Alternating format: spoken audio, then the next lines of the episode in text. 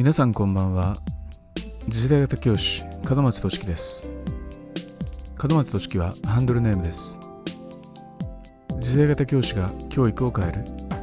今回は第66回。教師こそ通過儀礼が必要。このテーマについてお話しします。では早速いきましょう。3月2日は勤務校の卒業式でした。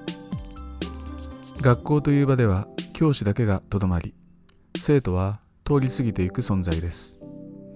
移動がない限り教師は毎年卒業生を出します。教師の目の前を多くの生徒が通り過ぎていくのです。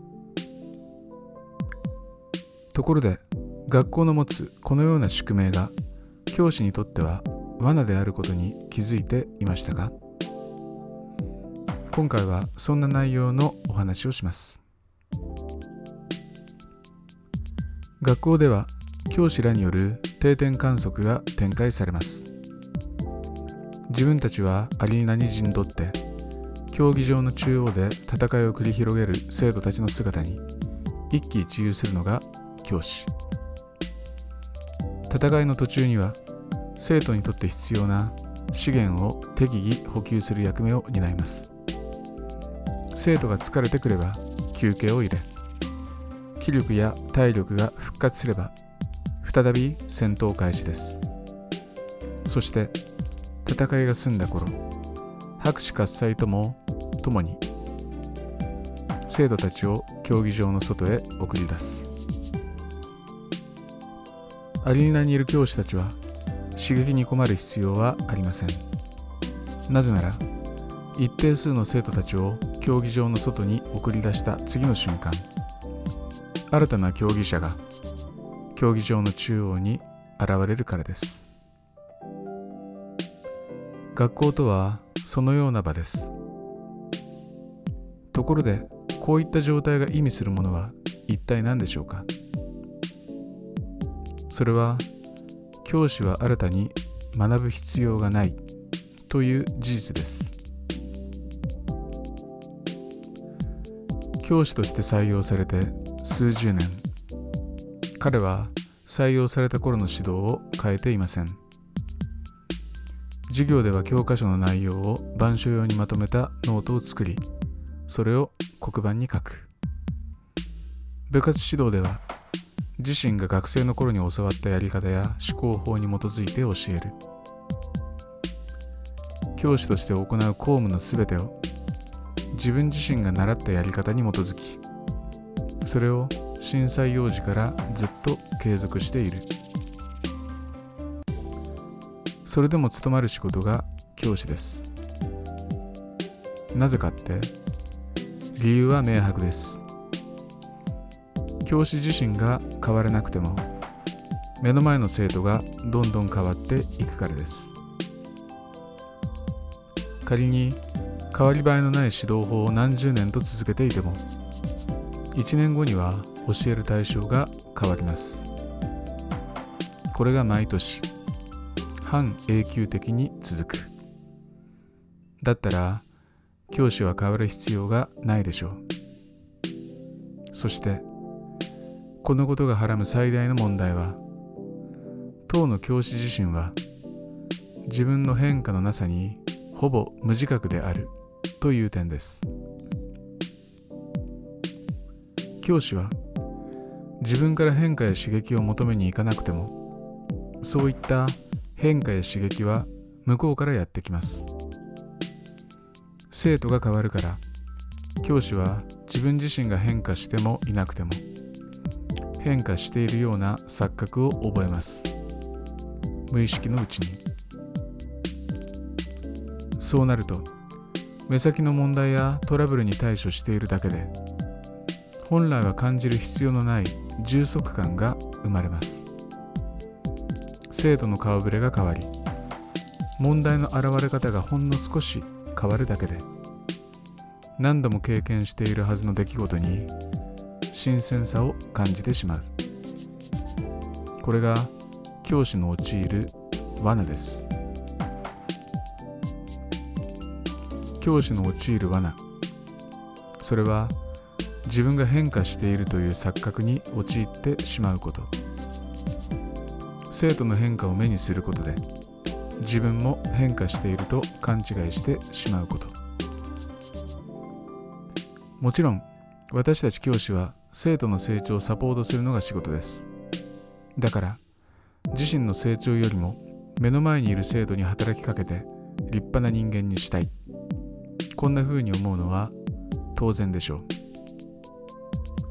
生徒の成長が何よりも嬉しい。その通りです。否定はしません。しかし他人を成長させるための最短最速の手段は自分自身が成長することです。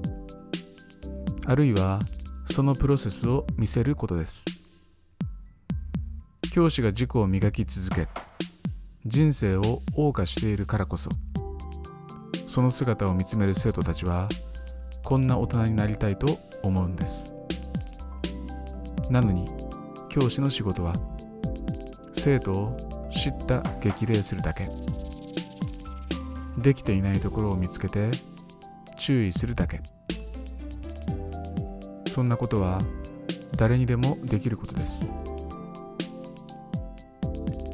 教師であるあなたは生徒の世話を焼く前焼く前に自分自身のキャリアを見つめていますか？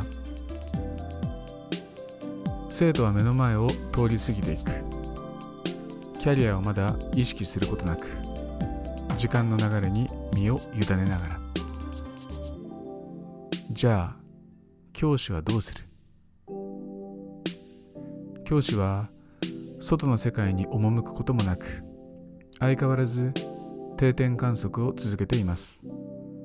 そして生徒が変わるから自身も変化しているような気がする。しかしそれは錯覚です。そのうち自身に残された時間がわずかであることに気づきキャリアを意識せずに一生を終えることになる。それが多くの教師です。高校生には若者には通過儀礼が必要です。若者は時間が流れていく感覚がありません。時間は彼らの手元に常に膨大に存在しむしろ持て余している状態です。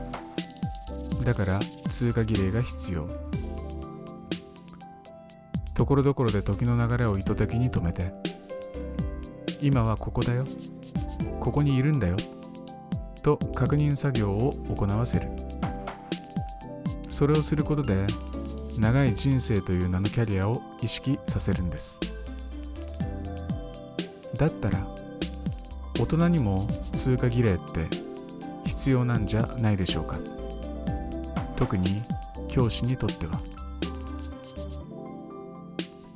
20代前半から先生と呼ばれ自分と顧客つまり生徒との間には明確な権力構造が存在しその顧客は集客の必要もなく常に目の前に現れ売った商品に対して表立ったクレームをつけずに立ち去っていく。あなたも気づいたはずです。教師にとっての通過儀礼はどうしても必要なんです。私たち教師は無自覚のまま陥ってる罠の存在に気づきそこから抜け出さなくてはいけません。そのためには自分自身で通過儀礼を設定し乗り越えていく手続きを取らなくてはならない。生徒が卒業するなら私たちも何かを卒業する必要があるんです。変化し刺激を求める必要が。教師が主体的に生きるからこそ学校における利益追求が可能になり結果的に生徒に良い影響を与えられるもの。生徒を育てたいならまずあなたが自分自身を育てることに注力する。あなたに力がなければいい生徒は育てられませんから。3月は卒業式のシーズンです。午後は晴天。新型コロナウイルス感染防止のため在校生と来賓は不在。祝辞も掃除もなく。時間を短縮して式は執り行われました。卒業生は卒業という通過儀礼を経験しました。4月には新入生がやってきます。そして入学式というセレモニーがいつも通り執り行われるでしょう。私たち教師は目の前で何度となく繰り返されるセレモニーのお膳立てをしています。そして生徒の追体験をする。でもそれは罠です。教師もいや教師こそ通過儀礼を主体的に設定しましょう。そして変化し進化し続けた姿を生徒に見せてやりましょう。その行為こそが学校教育に関わる多くの人の幸せに貢献するはずです。